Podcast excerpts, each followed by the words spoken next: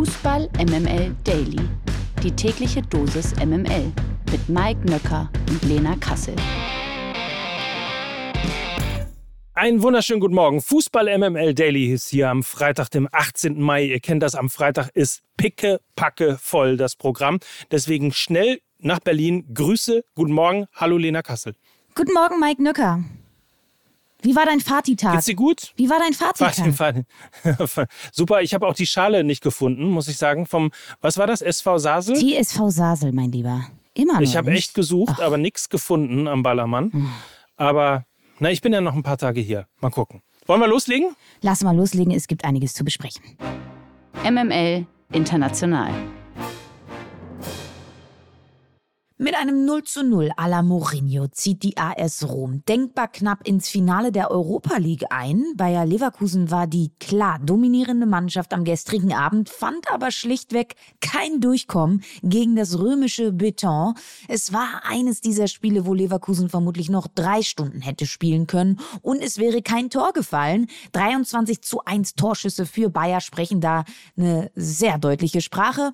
Der Finisher, der 20 plus Tore Stürmer, den haben sie eben aktuell nicht zur Verfügung. Der ist mit Patrick Schick nach wie vor verletzt und das merkst du gerade in solchen Spielen, wie es eben die beiden Halbfinalpartien gegen Rom waren eklig, tiefstehender, defensiv starker Gegner, wobei er in beiden Partien eben kein Tor erzielen konnte und das trotz spielerischer Überlegenheit. Sportlich und auch charakterlich würde ich sagen, wäre es ein verdientes Weiterkommen vom Bayer Leverkusen gewesen und es wäre auch ein Weiterkommen im Sinne des Fußballs gewesen wie die AS Rom da gestern Abend teilweise agiert hat mit Zeitspiel, verschobenen Wechseln, auf dem Boden liegen bleiben und so weiter und so fort. Das war hart an der Grenze der fußballerischen Legalität und schlichtweg auch einfach extrem unsportlich. Unser Freund CT8 formulierte es wie so oft ziemlich treffend. Am Ende hat sich Rom mehr ins Finale durchgelegen als durchgesetzt. Werbung für den italienischen Fußball war das jedenfalls ganz sicher nicht. Mourinho dürfte das egal sein. Äh, für ihn steht das Ergebnis eben über allem. Und somit fahren die parkenden römischen Busse ins Europa League-Finale nach Budapest. Ein ähnliches Kräfteverhältnis äh, gab es auch im Parallelspiel zwischen Sevilla und Juventus Turin. Der FC Sevilla war die klar dominierende spielerische Mannschaft und Juventus Turin im italienischen Catenaccio-Style unterwegs. Tiefstehend, lauernd, mit Ball ideenlos. Aber in dieser Partie ging die italienische Defensivtaktik nicht auf, denn der FC Sevilla belohnte sich für seinen hohen Aufwand mit dem Finaleinzug. Nach 90 Minuten stand es 1 zu 1 und so ging es in die Verlängerung, in der Lamela mit seinem Tor in der 95. Minute das Finalticket klarmachte. Und so kommt es am 31.05. zu einem spanisch-italienischen Finale zwischen dem FC Sevilla und Juventus Turin. Pokalgesetze Beflügelt von einer traumhaften Rekordkulisse haben sich die Fußballerinnen des VfL Wolfsburg zum neunten Mal in Serie den DFB-Pokal gekrallt. Vor 44.808 Fans beim ausverkauften Endspiel in Köln bezwang äh, das wirklich unersättliche Team um Kapitänin Alexandra Popp den mutigen SC Freiburg mit 4 zu 1 und stieg mit dem insgesamt zehnten Triumph zum alleinigen Rekordsieger auf. Das 4 zu 1 Ergebnis, äh, das klingt deutlicher als das Spiel dann letztlich war, denn der SC Freiburg ähm, ging ja als klarer Außenseiter in die Partie und hat das aber über weite Strecken sehr, sehr gut gemacht, standen sehr kompakt gegen den Ball und haben durch Kontersituationen immer wieder Nadelstiche nach vorne gesetzt. Die Wolfsburgerinnen hingegen waren gerade in der ersten Halbzeit ähm, überhaupt nicht zwingend in Richtung Tor. Die Zielstrebigkeit hat gefehlt und deshalb war das Spiel zur Halbzeit mit einem 1 zu 1 auch noch komplett offen und in der zweiten Halbzeit, ja, da haben sich dann äh, die zwei Welten zwischen diesen beiden Vereinen aufgetan. Auf der einen Seite der Ausbildungsverein aus Freiburg, der mit viel unerfahrenen Spielerinnen aus der Jugend arbeitet und da der VfL Wolfsburg, der von der Bank einfach ohne Qualitätsverlust nachlegen kann. Die Einwechslung der beiden Offensivspielerinnen Eva Pajor und Tabea Wasmut haben dann den Ausschlag gegeben. Viel Dynamik, viel Tempo und drei Tore für den VfL Wolfsburg. Ähm, Ergebnis für mich definitiv zu hoch, aber ein trotzdem vollkommen verdienter Titelgewinn für die Rekordpokalsiegerinnen aus Wolfsburg die MML Daily Fragen an den Spieltag. Der vorletzte Spieltag steht vor der Tür oder anders gesagt, die Hertha darf noch zweimal Bundesliga-Fußball spielen, ehe es dann in die zweite Liga geht. Arschloch. Spaß beiseite, habe ich nur für Lena gemacht, diesen Gag. Ähm, ja, jetzt wird es natürlich richtig spannend. Und weil wir schon so zittern, haben wir heute jemanden zu Gast, der die Deutschrap-Szene beim Vornamen kennt. Er ist Journalist, Moderator, Reporter und unter anderem auch Host des Fußball-Podcasts Bundesliga. Sein Herz schlägt für Hip-Hop und für Fußball. Herzlich willkommen, Nico Backspin. Moin, moin, moin. Schön hier zu sein. Wir freuen uns sehr. Also ich war ja letztens bei euch zu Gast und ich habe mich da so pudelwohl gefühlt, dass ich danach gesagt habe, du, hör mal, ich glaube, wir müssen den Nico auch mal einladen. Ähm, Tobias Escher kommt dann danach. Äh, du hast Vorrang. Die Reihenfolge freut mich auf jeden Fall. Äh, die lasse ich ein bisschen auf der Zunge zergehen. Es war wahrscheinlich auch meine Kompetenz, die dazu geführt hat, ne, dass du gesagt hast, erstmal Nico und dann Tobias Escher. Ja, Voll, also genau, also Kompetenz äh, und auch so ein ähm, wohliges Gefühl, was damit einherging. Und ähm, wir reden so selten über Werder Bremen hier. Und ähm, deshalb äh, wollten wir natürlich deine Meinung jetzt auch mal. Wir starten jetzt einfach mal direkt damit. Ähm, du bist ja großer Werder-Fan. Deswegen fangen wir einfach mal mit der Frage an. Aufstieg, tolle Hinrunde, Füllkrug und Duxch, auch geil. 25.000 Fans in Berlin. Ich war ja selber da, die waren irre laut. Zuletzt ähm, gab es dann aber einige Niederlagen. Ähm, wie fühlt man sich denn aktuell als Werder Bremen-Fan? Also das Trauma von vor zwei Jahren, als du, als du da mit was war das, 30 Punkten Klassenhalt ausgerufen und dann noch abgestiegen bist, äh, das halt natürlich nach und äh, alles, was in dieser Saison im Moment so passiert, führt ja auch dazu, dass es sich anfühlt, wie da wiederholt sich ein Trauma. Ähm, es gibt so zwei, drei, vier äh, Kleinigkeiten, an denen ich echt sagen muss, fühlt sich anders an, trotz der dann am Ende jetzt auch schlechteren Ergebnisse gerade. Äh, die Mannschaft spielt Fußball. Und sie hat ein Selbstbewusstsein auf dem Platz. Sie ähm, will Spiele gewinnen. Das ist, also sind alles ganz entscheidende Unterschiede. Werder-Fans werden genau wissen, was ich meine im Vergleich zu früher. Ähm, das sind sehr, sehr wichtige Faktoren. Und zum anderen ähm, ist natürlich das, was in der Hinrunde an Vorsprung erarbeitet wurde, jetzt ja noch gerade ausreichend, äh, um in der Konstellation, in der wir uns im Moment befinden, schon also Planeten aneinander krachen müssten, damit äh, Werder Bremen wirklich noch absteigt, sodass am Ende die Saison, glaube ich, dann einigermaßen ruhig abgeschlossen werden kann. Hoffentlich. ist so witzig, weil bei allen Werder-Fans dieses Trauma der 30 Punkte äh, sitzt auch bei meinem Freund äh, Jörg so tief, der immer noch, ich glaube, der glaubt erst am 34. Spieltag wirklich daran, dass Werder nicht absteigt. Das ist auch so und äh, ganz ehrlich, ich habe als Werder-Fan die letzten, und das ist ja das Schöne ehrlicherweise in dieser Saison, nie schlechter als Platz 12. Ich habe die letzten zehn Jahre jedes Mal am ersten Spieltag, habe ich mir den Spielplan ausgedruckt äh, und habe nachgerechnet, wie viele Punkte wir wann brauchen, damit es irgendwie bis zum 34. Spieltag reicht. Und dieses Jahr musstest du das bisher nie. So, jetzt, äh, wir haben ja auch äh, immer so 97. Minute Spiele gewonnen und so. Jetzt haben wir ein paar Mal das in dieser Zeit verloren. Das heißt, das gleicht sich ein kleines bisschen aus. Aber grundsätzlich zeigt sich, dass die Mannschaft einfach den Fans auch eigentlich seit schon die ganze Saison, aber jetzt auch Richtung Ende eigentlich eine recht ruhige Saison beschert. Es fehlt dieser eine einzige verdammte Punkt. Reden wir mal über eine Mannschaft, der noch mehr Punkte fehlen als nur ein einziger, nämlich äh, über das Spiel am Samstag um 15.30 Uhr. Hertha gegen VfL Bochum. Hertha steht mit dem Rücken zur Wand. Fünf Punkte Rückstand hat der Hauptstadtklub auf Platz 16. Möchte die Hertha am Wochenende nicht als erster Absteiger feststehen, müssen sie ihr Spiel gewinnen und zusätzlich darauf hoffen, dass Stuttgart und Schalke sieglos bleiben. Die Bochumer hingegen sind mit einem Punkt Vorsprung auf den Relegationsplatz Tabellen 15. und haben den Klassenerhalt quasi in eigener Hand. Mit Hertha und Bochum treffen auch die beiden schwächsten Defensivreihen aufeinander. Die Hertha kassierte bereits 67 Gegentore, Bochum sogar 71. Und die Bochumer holten in dieser Saison erst acht Punkte im Auswärtsspielen. Nur die Hertha ist auswärts noch ungefährlicher. So, jetzt hast du alles an Zahlen und Daten und Fakten bekommen. Deswegen an dich, Nico, die Frage: Schickt Bochum die Hertha morgen offiziell in die Zweitklassigkeit? Ich würde sagen, ja. Alleine schon, weil, äh, Entschuldigung, Lena, aber weil die Konstellation für Bochum halt dann doch wie gemacht ist. Weil, weil sie, die, also die, die holen ja nichts auswärts. Diesmal müssen sie noch weniger auswärts holen. Und sie treffen auf eine Mannschaft, die wirklich mit wo die Nerven blank liegen werden. Das heißt, ein langer Einwurf, ein Tor, am Ende ein 1-1 wird reichen. Und ich glaube, ähm, dass, dass es auch genau zu diesem Unentschieden kommen wird und die Hertha dann, dann doch irgendwie einen über die letzten Jahre aufgebauten, verdienten Abstieg dann äh, am 33. Spieltag einkassieren wird. Dass, dass der Abstieg verdient ist, das ist unumstritten. Ähm, ich ich kenne ja, kenn ja die Hertha und ähm, ich kann mir vorstellen, dass sie den Fans äh, noch bis zum 34. Spieltag sehr viel Leid und Schmerz äh, geben wollen. Insofern, dass es nämlich ein Endspiel in Wolfsburg geben wird.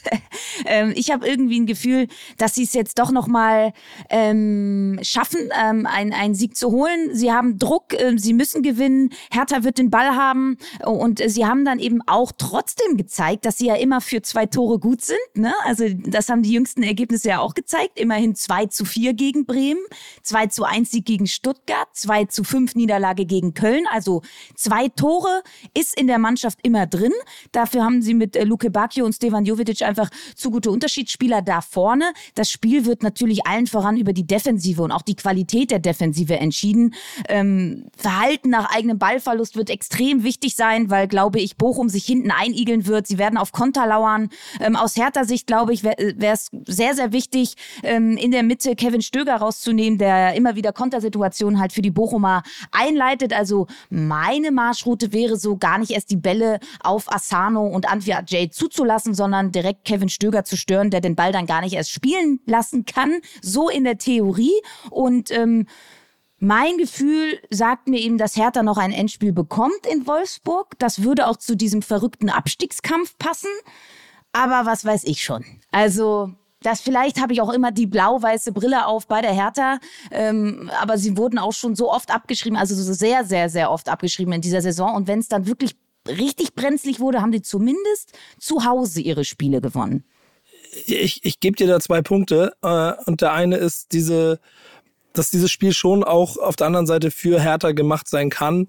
Weil jetzt hast du ausgerechnet Bochum und gegen Bochum kannst du was holen. Wo, wenn nicht da, weil die auswärts ja, wie gesagt, überhaupt nicht äh, punkten. So, und dann am Ende diese allerletzte Chance und ein Paul Dardai auf der Bank, das sind, das sind schon also Faktoren, die da Hoffnung machen können. Ich sehe trotzdem ein bisschen, also die, ich sehe die Brille bei dir. Deswegen. Und am Ende reicht es trotzdem nicht. Ja, das ist das andere wahrscheinlich. Ne? Man muss ja mal ehrlich sein, dass bei allem, was da los ist, es, es ist an der Zeit. Und dieses Spiel, was man bei Hertha jetzt gerade sieht, das, das haben wir beim HSV gesehen, das haben wir bei Schalke gesehen, das hat man auch ein bisschen bei Werder Bremen gesehen. So, da muss, das muss einfach passieren, glaube ich. Nee, und ich muss mal sagen, als äh, jahrelanger Zweitliga-Fan, äh, ähm, wir brauchen auch mal einen Big City Club in der zweiten Liga. Die zweite Liga muss mal, die braucht sowas mal. So ein richtig. Ja, wenn es nicht gleich in die dritte runtergeht, ja, ne? Stimmt. Vierte vielleicht sogar. Im schlimmsten Fall sogar. Ja, in der Tat. Wir sind uns komplett alle einig. Wir sind uns komplett alle einig. Hertha BSC wird ähm, in die zweite Liga gehen. Die Frage ist nur, wann. Und ich glaube, es verzögert sich halt noch um eine Woche. Ähm, kommen wir zu einem anderen blau-weißen Verein, der jetzt nicht äh, sonderlich rosig in dieser Liga steht. Wir kommen nämlich zu FC Schalke 04 gegen Eintracht Frankfurt. Auch die spielen am Samstag um 15.30 Uhr. Die Schalker befinden sich derzeit auf dem Relegationsplatz. Ein Punkt hinter Bochum und ein Punkt vor Stuttgart. Also ihr merkt, es ist irre eng da unten. Königsblau verlor nur eines ihrer sieben Heimspiele in der Rückrunde. Die Frankfurter hingegen sind nur drei Punkte von Rang 7 entfernt und können noch in einen europäischen Wettbewerb einziehen. Also für die geht's auch noch ein bisschen was. Mit dem 3-0 Heimsieg gegen Mainz beendeten die Frankfurter allerdings ihre Serie von zehn sieglosen Ligaspielen in Folge. Wen siehst du auf Schalke vor, Nico? Ey, sagen wir mal so, für Schalke kann es ja ungefähr nicht, ich darf ja rumfluchen, ne? Ist ja ein Fußballpodcast. Es kann nicht beschissener laufen für Schalker äh, als Eintracht Frankfurt, die am irgendwie am 32. Spieltag wieder anfangen, sich darauf zu besinnen, dass sie eine, eine der Top-Mannschaften dieser Liga sind, auch von der Kaderstellung her. Und offensichtlich irgendjemand Glasner gesagt hat, wenn Hasebe schon Blut pinkelt, dann sollte er ihn vielleicht einfach mal ein Spiel rausnehmen und ihm mal eine Pause gönnen. Hat er gemacht, gleich drei Punkte. Und jetzt kommen die dann mit einem ganz anderen Selbstbewusstsein und dazu der, das Fehlen von Bülter, die, die, die steigenden Optionen für Glasner, ey, das sieht nicht gut aus. Und wenn du dir Schalke auf dem Tablett anguckst, dann ist es die letzte Chance für Schalke, Punkte zu sammeln, so realistisch. So, und, und also ich, ich habe so, ich mache ja auch noch so einen, so einen quasi so einen Halb-Fan-Podcast mit meinem Freund Pillard, Rapper aus dem Port, Schalker Legende. Ähm, mit dem leide ich seit Jahren mit, was diesen Verein angeht. Und irgendwie ist es da anders als bei der Hertha. Da denke ich mir, nee, die, die möchte ich irgendwie drin halten, weil dann wird es für die nicht gut ausgehen, habe ich das Gefühl. Ähm, vor allen Dingen ähm, auch, wenn man gesehen hat, wenn die, Schal wenn die Schalker in dieser Saison so richtig auf die Mütze bekommen haben, dann eben gegen Mannschaften, die in der Top 5, Top 7 sind. Ne? Äh, haben wir ja jüngst gesehen in München gegen die Bayern äh, 6 zu 0 Niederlage. Hinspiel gegen Frankfurt war auch ein 3 zu 0. Beide Spiele auch deutlich deutlich zu Null verloren gegen Leverkusen, 6-1 Klatsche gegen Union, 6-1 Klatsche gegen Leipzig. Also wenn es dann wirklich gegen die Top, Top, Top-Teams geht, wo sie ihren Ansatz, das 1 gegen 1 Pressing, überall ins 1 gegen 1 gehen, nicht durchbringen können, weil sie immer ein Mismatch haben, weil der Gegenspieler in den allermeisten Fällen einfach besser ist, äh, dann, dann siehst du eben, was da qualitativ nicht stimmt bei den Schalkern. Und von daher, Heimspiel hin oder her, ich glaube auch nicht, dass Schalke dieses Spiel gewinnen wird. Aber vor, vor einer Woche hätte oder vor, vor, vor zehn Tagen hätte ich das noch voll unterschrieben. Denn gerade auch wegen diesem Stadion. Ich, ich saß gegen, gegen Bremen in diesem Stadion und ich habe nicht verstanden, wie dieses Stadion ab der 80. Minute quasi den Sieg, also zumindest 50 Prozent mit, mitgetragen hat. So, das darf man auch nicht unterschätzen. Ne? Also wenn Schalke 04 es irgendwie gegen Frankfurt schafft, in den letzten zehn Minuten noch eine Chance darauf zu haben, drei Punkte mitzunehmen, dann werden die da auch mit, nicht mit 11 gegen 11, sondern mit wie viel sind 60.000 und 11 gegen 11 spielen. Das, das wird man merken. Da bin ich mir ziemlich sicher. Aber gerade, wie hast du eben schon gesagt, dass dieses 1 gegen 1, dieser, wie es jetzt immer so schön heißt, dieser Reichsfußball, da ist, da ist ein äh, selbstbewussteres Eintracht Frankfurt ja ungefähr der schlimmste Gegenentwurf, den du haben kannst. Die sagen, ja, Dankeschön, das ist genau das, was wir haben wollen. Gib ihm und äh, Kolomoani freut sich. Also dabei weiß ich gar nicht, aber vorne freuen sie sich und bam. Also, Haben deine Kumpels denn noch Hoffnung? Ja, 100 äh, Prozent. Ähm, vor allen Dingen ist so, bei, bei Pillard ist es so, der sagt, wir müssen irgendwie auf Platz 16 kommen, egal wie. Und dann ist es vollkommen egal, wer von unten kommt. Die hauen wir weg.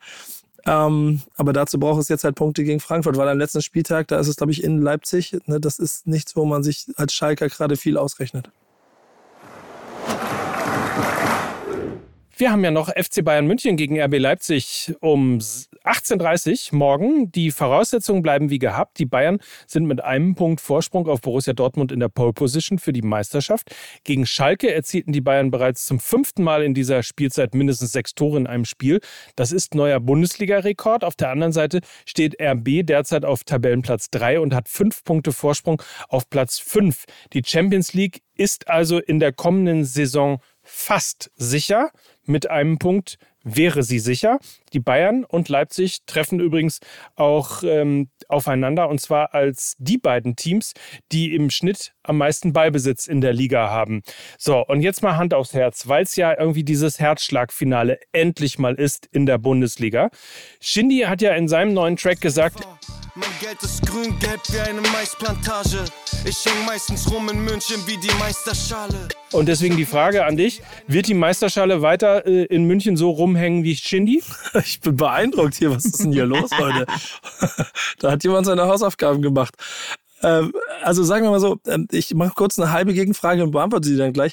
Ähm, ihr seid doch bestimmt auch Menschen, die wie äh, ich wahnsinnige Freude daran haben, sich ab einem bestimmten Zeitpunkt die Tabelle vorzunehmen, diesen Spieltagsrechner und dann mal auszurechnen, was passiert, wenn du da ein Tor mehr, da ein Tor weniger hinsetzt und so weiter und so fort. Ähm, liebe ich. Und jetzt kommen wir nämlich zu meinem Schalke-Ding von eben. Äh, lass mal Leipzig das machen, was sie machen müssen, das Ding gewinnen ähm, und damit die Champions League schon sicher haben. Das ist das Beste, was Schalke 04 für den 34. Spieltag passieren kann. Und das, was sich ganz äh, Dortmund, Lüdenscheid West wünschen würde.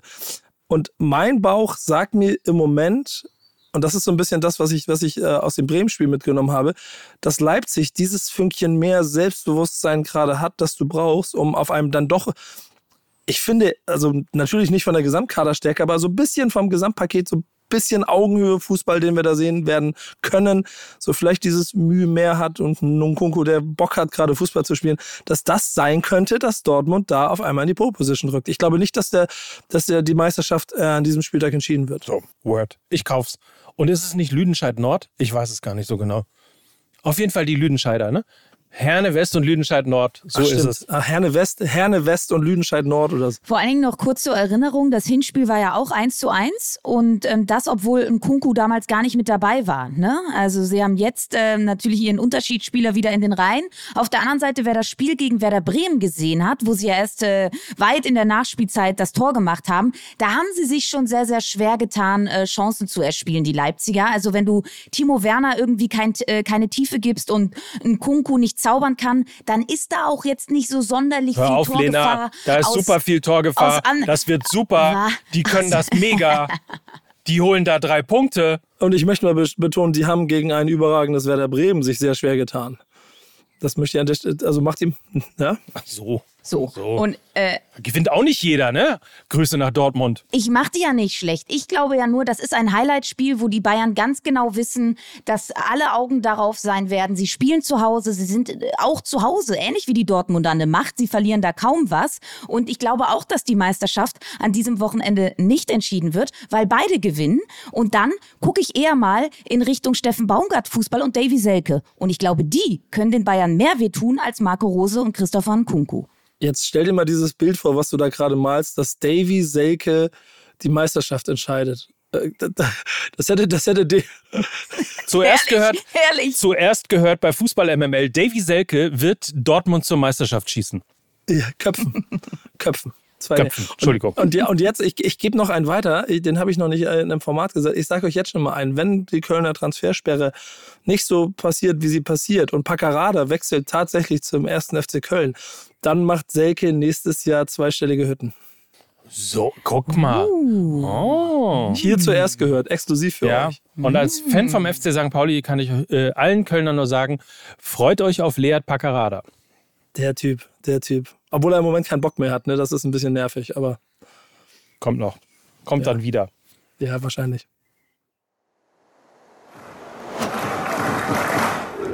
Flanke, Kopfballtor äh, könnte auch beim VfB Stuttgart oder ist beim VfB Stuttgart ja oftmals das Erfolgsrezept. Ähm, Sosa damals auf Kalajdzic, jetzt Sosa auf Girassi. Mögen sie auch ganz gerne und damit kommen wir auch zur nächsten Partie. Mainz 05 empfängt den VfB Stuttgart am Sonntag um 15.30 Uhr. Auch die Mainzer haben noch eine mini, mini, mini, mini Chance auf Europa. Aktuell haben sie vier Punkte Rückstand auf Tabellenplatz 7.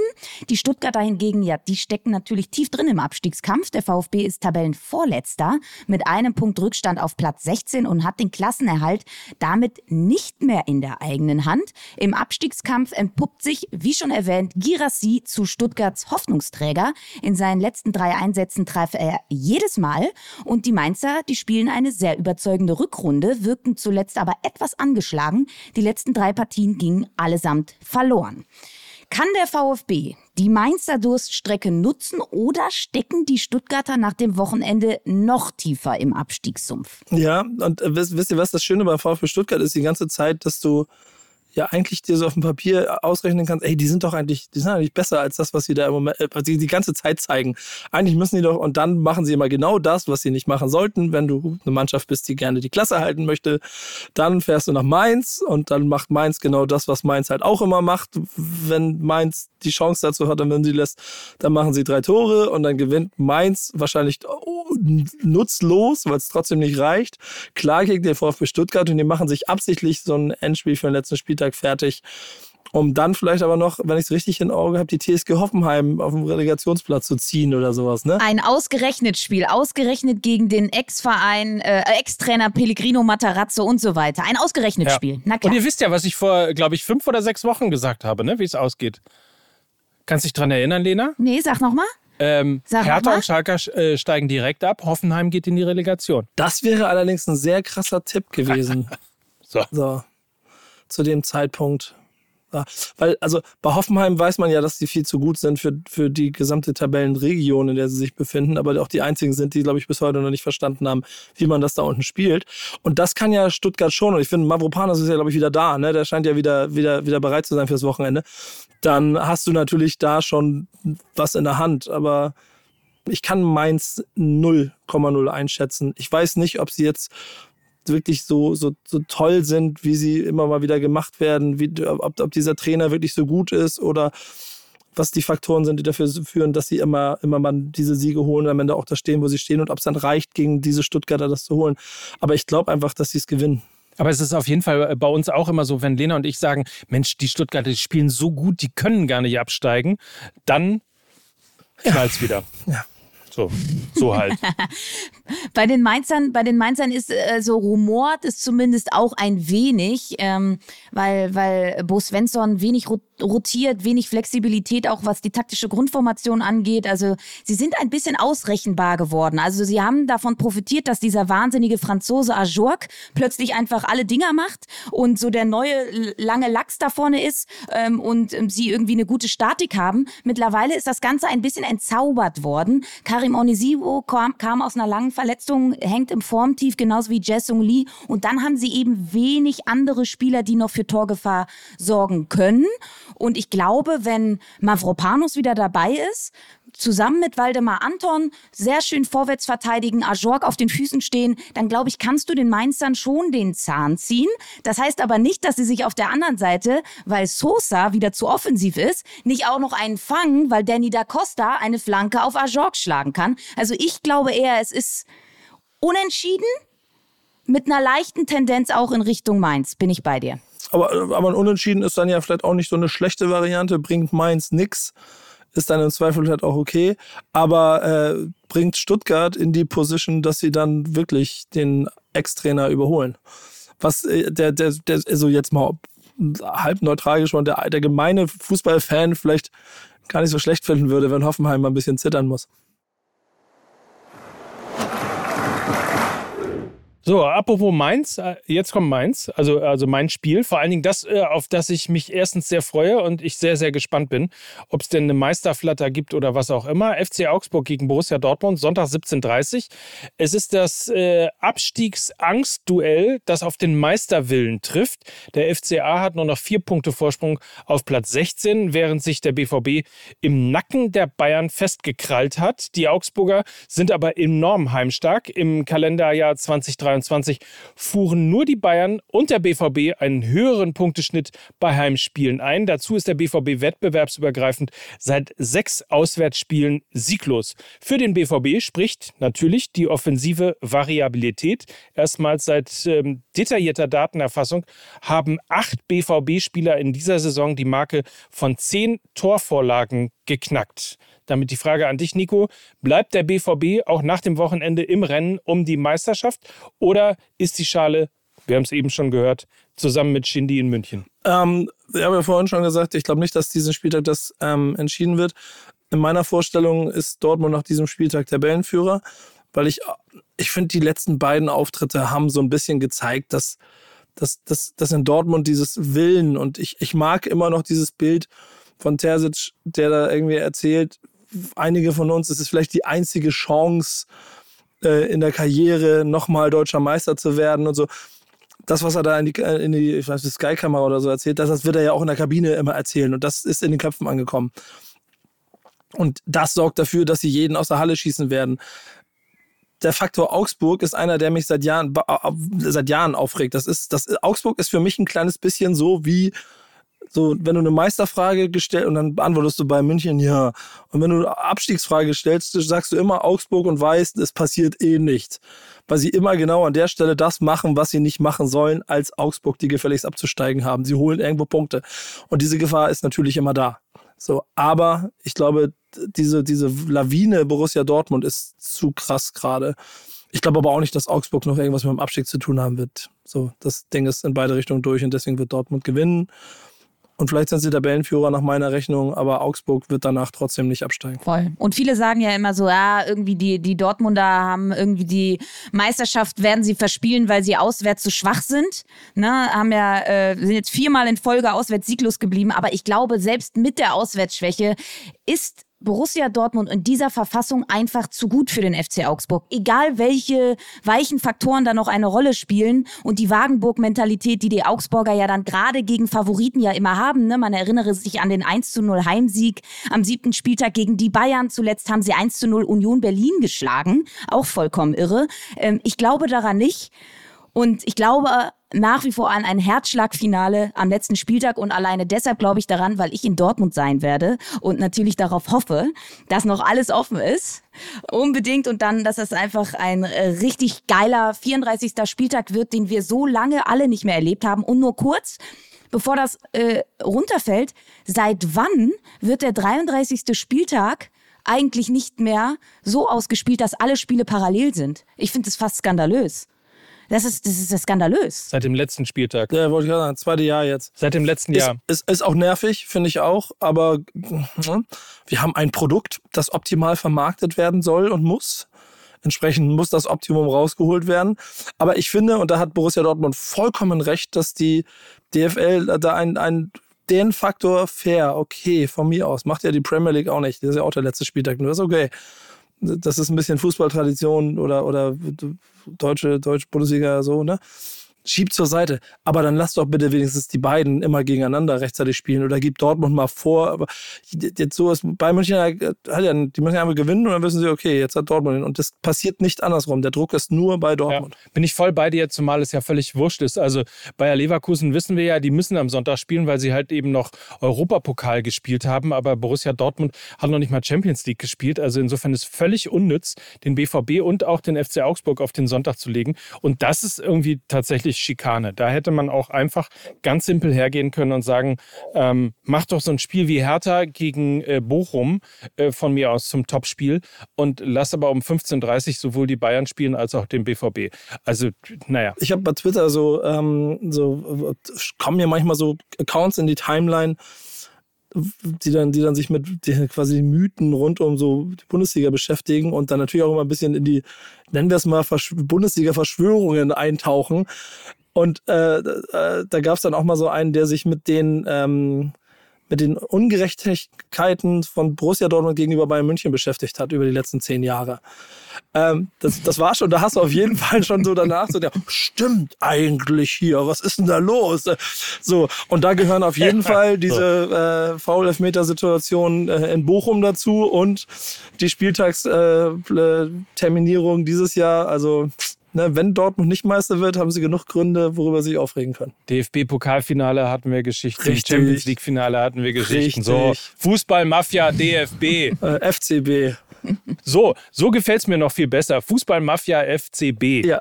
So. Jetzt haben genau wir das. allerspätestens auch den letzten Bayern-Fan verloren, der uns noch gehört hat. Die, letzten Die sind jetzt auch weg. Macht's gut, viel Spaß. Danke, dass ihr ja. bis hierhin gehört habt.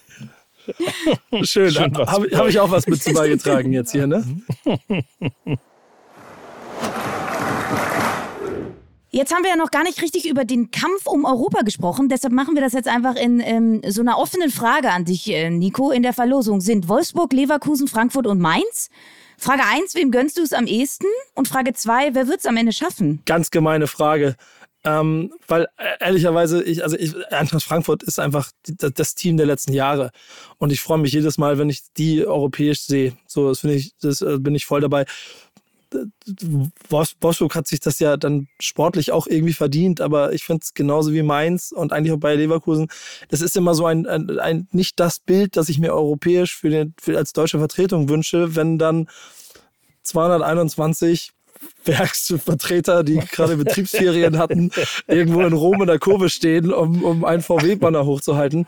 Sondern ich möchte da einfach 25.000, die das, das Camp Nou äh, äh, einnehmen. Deswegen sind mir die anderen alle relativ egal. Das ist an dem Punkt auch echt ein bisschen bitter. So, ich hoffe für Eintracht, dass sie reinkommen, aber es wäre natürlich für Schalke wieder dumm. Deswegen ist es dieses Mal eine total ungünstige Variante. In der zweiten sieht man besser. So, natürlich müssen wir auch mit dir noch schnell über die zweite Liga sprechen. Seit dem vergangenen Wochenende ist die Hoffnung auf einen direkten Aufstiegsplatz beim Hamburger Sportverein nämlich zurück. Man glaubt es kaum. Die Hamburger sind am Samstagabend gegen Kräuter Fürth gefordert und könnten im Falle eines Patzers von Heidenheim, die gegen Sandhausen spielen, auf Platz 2 vordringen. Schon heute Abend hat Darmstadt 98 außerdem seinen dritten Matchball für den vorzeitigen Aufstieg. Die Darmstädter empfangen Magdeburg. So, Nico, Darmstadt, Heidenheim und der HSV. Wer geht direkt hoch und wer muss in die Relegation? Ah, ich liebe das. Ich habe gedacht, ich habe gedacht, das kommt nicht mehr. Aber ich finde, ich finde es sehr gut, weil ich bin ja über die letzten Jahre, ich meine, ich bin ja Hamburger, ne, und äh, habe dann natürlich das auch die ganze Zeit immer im Auge. Und dieses Drama um um den um diesen äh, Verein hinter der Müllverbrennungsanlage in den letzten Jahren. Ach, sehr äh, schön. Das, Dafür liebe ich dich. So heißt das. Genau. Das Stadion an der Müllverbrennungsanlage. Genau. In Schleswig-Holstein ist das, glaube ich. Genau, auch, ne? in Schleswig-Holstein an der Müllverbrennungsanlage. Aber da, da, ich könnte jetzt, ich versuche das alles so schnell und knapp wie möglich zu machen. Hole ich noch ein bisschen zu aus. Denn ich habe meinen Frieden gefunden mit dem HSV. Man weiß ja, ich bin Werder-Fan und ich habe meinen Frieden mit dem HSV gefunden. Aber dass sie das jetzt auch im fünften Jahr schon wieder kurz davor sind zu ver Kacken. Hauen. Kacken. Ist, ja, Dankeschön. äh, Dankeschön. Ist, ist schon krass. Ich finde nur, ich, ich mag ja, ihr habt, ihr habt das doch auch ausgerechnet Spiel, habt ihr das vorhin genannt, ne? Ich mag, ich mag auch das ausgerechnet Spiel Heidenheim gegen Sandhausen auf eine gewisse Art und Weise, weil Sandhausen jetzt, habe ich schon zweimal dem HSV den Aufstieg versaut hat und ausgerechnet Sandhausen jetzt mit Punkten gegen Heidenheim den HSV in die erste Liga bringen könnte. Ähm, ich glaube es auf dem Papier aber ehrlicherweise nicht. Also der Einbruch von der letzten Woche das bei Heidenheim, das, das hat mich überrascht. Das hätte ich so nicht gedacht. Äh, ich glaube, die werden diesen letzten Punkt über die Linie bringen, aber auch nur, wenn sie die Punkte alle holen. Denn der HSV, und das ist, das war letzte Saison schon so, und das ist auch ein bisschen der Frieden, den ich gefunden habe, dass, ähm, die, die, die haben etwas geschafft, was ich die letzten Jahre nicht so erwartet hätte. Die haben es wieder geschafft, A, finde ich, in der Stadt, für ihren Teil von den Fans, ähm, sowas wie eine, wie, wie eine Loyalität, wieder wieder Identifikation zu schaffen. Die haben es irgendwie geschafft, dadurch, dass sie auch dem Trainer einfach mal ein zweites Jahr gegeben haben, insgesamt ein Paket zu bauen, das sich ähm, sportlich findet. Und sie haben auch, was ich durch so ein paar Gespräche äh, aus dem Umfeld auch schon mitgekriegt habe, auch es geschafft, eine, eine Mannschaft zu schaffen, die einen echten Kern hat. Und ich finde, das sind dann alles wieder Faktoren. Und da, ich bin immer derjenige, der gesagt hat, wenn der HSV die Champions League gewinnt, bin ich der Erste, der am Straßenrand steht und applaudiert, wenn die Karawane da vorbeizieht. Solange sie aber immer Quatsch machen, gönne ich denen gar nichts. Aber jetzt würde ich ihnen gönnen. Und ich glaube, es äh, wird auch Zeit, dass der HSV mal wieder hochkommt. Und ich, ich glaube aber, es wird über die Relegation gehen müssen, weil Heidenheim nicht mehr Punkte abgeben wird. Übrigens, weißt du ja, letztes Spiel Hamburger Sportverein gegen? Sandhausen. Sandhausen. Ja. Genau. Aber weißt, hm, weißt du, wo, der, aber das ausgerechnet fällt da aus, weil ne, Dennis Diekmeyer verletzt. Schön. Ja, das stimmt. Na klar. Ja, Diekmeyer Fußballgott. Ja, klar. Ja, könnt ihr euch noch an das 5-1 von Sandhausen beim HSV erinnern, wo Diekmeyer ja. zur Eckfahne ja, gelaufen allererstes ist? Tor geschossen, ja, als ne? allererstes Tor die Eckfahne rausreißt und so. Das waren alles noch Momente, da, aber, aber irgendwie, ich muss euch sagen, ich, ich habe mal wieder Bock auf ich glaube, es, ist, es, es hängt allgemein mit dem Fußballgefühl gerade zusammen. Und das ist erste wie zweite Liga. Und wir haben alle das, dass wir uns eine Erstligakonferenz am 15.30 Uhr angucken. Und das ist gegen keinen persönlich, aber Wolfsburg, Freiburg, Heidenheim, Hoffenheim und was alles passieren kann, das kann ja niemanden äh, so kicken, wenn wir alle mal zweite Liga miterlebt haben und sehen, was in Kaiserslautern los ist. Oder ja, was der, der, HSV, ich meine, nochmal, ich bin Werderaner, so, ich bin Werder-Fan. Aber 57.000 Idioten, die jede Woche ins Volkswagenstadion laufen, um diesen Verein anzuschreien, ähm, das muss einfach in der Bundesliga passieren. Und die Stimmung ist einfach wirklich äh, sensationell. Du hast eben das Wort Produkt äh, in den Mund genommen. Der Hamburger Sportverein, das ist ein Bundesliga-Produkt. Das muss man einfach mal so sagen. Und äh, als St. Pauli-Fan kann ich dir sagen, nach fünf Jahren HSV in der zweiten Liga, das sind zehn Derbys. Ich habe wirklich keine Lust mehr auf Derbys gegen den HSV. Es ist irgendwie, es war so schön früher, als es einmal in zehn Jahren war, da war es was Besonderes. Und jetzt ist es wirklich jedes Jahr zweimal und irgendwie, ich habe keinen Bock mehr drauf. Also ich wünsche mir einen direkten Aufstieg, weil ich auch glaube, dass äh, der Relegationsplatz auch der erste Nicht-Aufstiegsplatz ist. Insofern mal schauen, was passiert. Wir müssen über den Tabellenkeller übrigens auch noch sprechen, ganz kurz, ne? Ja, da äh, gibt es nämlich auch ein paar traditionsreiche Vereine, die da unten drin hängen. Fangen wir aber erstmal an mit Regensburg und Sandhausen. Ne? Die sind ja so gut wie schon weg.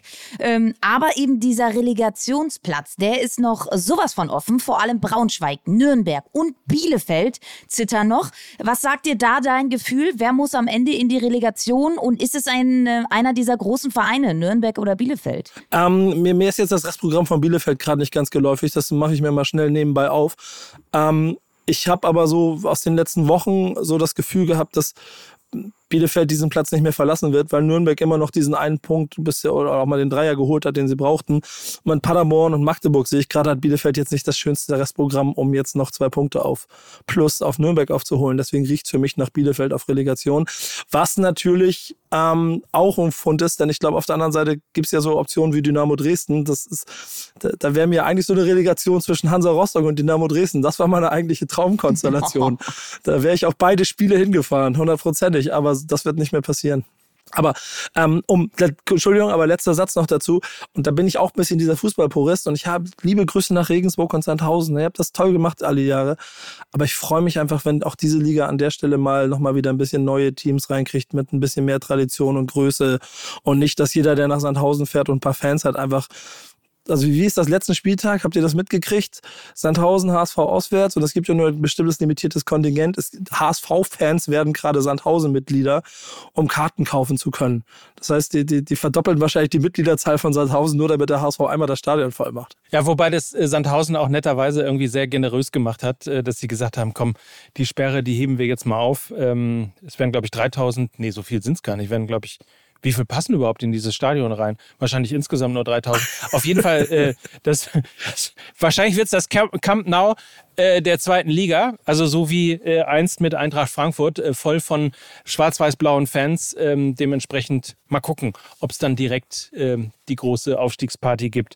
Ey, und da bin ich auch wieder einmal mehr, dann, dann, dann schiebe ich mal HSV Werder Bremen Rivalität weg, wenn du gesehen hast, wir haben ja vorhin drüber gesprochen, 25.000 Bremer in Her bei Herder ähm, diese, als, als die Supporters vom HSV Geburtstag hatten und die damit, weiß ich nicht, auch 20, 30.000 nach Düsseldorf gefahren sind und das Stadion umsonst quasi voll gemacht haben, die haben das einfach verdient. So. Und Sandhausen und Regensburg sollen mal ein Jahr dritte Liga spielen und Dynamo Dresden mal wieder reinlassen. Ich sage nur dritte Liga, dritte Liga, erster Platz, weißt du schon, dass da Elversberg ist, ne? Das ist sozusagen das neue ja. Sandhausen der zweiten Bundesliga. ja, aber da spielt, da spielt mein, da spielt mein Bro Nick Woltemade und knipst da sich durch die Liga, deswegen ist okay für mich. Ex-Werderaner, liebe Grüße, der darf dann einmal hoch. So, dann äh, darfst du jetzt äh, einmal runter, also quasi vom Mikrofon runter, denn wir sind am Ende angekommen einer äh, wirklich sehr kurzweiligen Folge. Es hat großen Spaß gemacht mit dir. Und ich bin wirklich beeindruckt. Ich weiß nicht, ob dir es genauso geht, Lena. Also hier ist nicht nur Hip-Hop-Wissen, das geballte deutsche Hip-Hop-Wissen am Start, sondern also fußballerisch eine glatte Eins, würde ich mal sagen. Eins plus mit Sternchen, lieber Nico. Ähm, ich wusste ja schon was. Ich wusste ja schon, was mich erwartet. Deshalb konnte ich mich heute ganz entspannt zurücklehnen. Ich musste die letzten zwei Wochen die Fragen an den Spieltag selber beantworten. Und umso glücklicher bin ich, dass du das heute getan hast. Komm bitte gerne wieder, wenn du magst. Sehr gerne, jederzeit. Sagt einfach Bescheid, ich komme vorbei. Ähm, dieses 1 plus mit Sternchen hätte ich aber gerne schon als Zertifikat ausgedruckt, dass ich es mir an die Wand hängen kann. Ne? Ja, kein kommt, Problem, bekommst kommt. du. Dankeschön. Geht die Tage raus, äh, schick einfach einen frankierten Rückumschlag und dann ähm, schicken wir das Post. an 65 Mainz 500 Postfach. Ja, ZDF 65 Mainz 500. Das war mir eine Freude, danke. Danke, Nico. Danke, dass du da warst. Und damit ähm, entlassen wir euch in ein hoffentlich spannendes Wochenende und ähm, verabschieden uns als Nico Beckspin, als Mike Nöcker und Lena Kassel. Tschüss. Dieser Podcast wird produziert von Podstars bei OMR.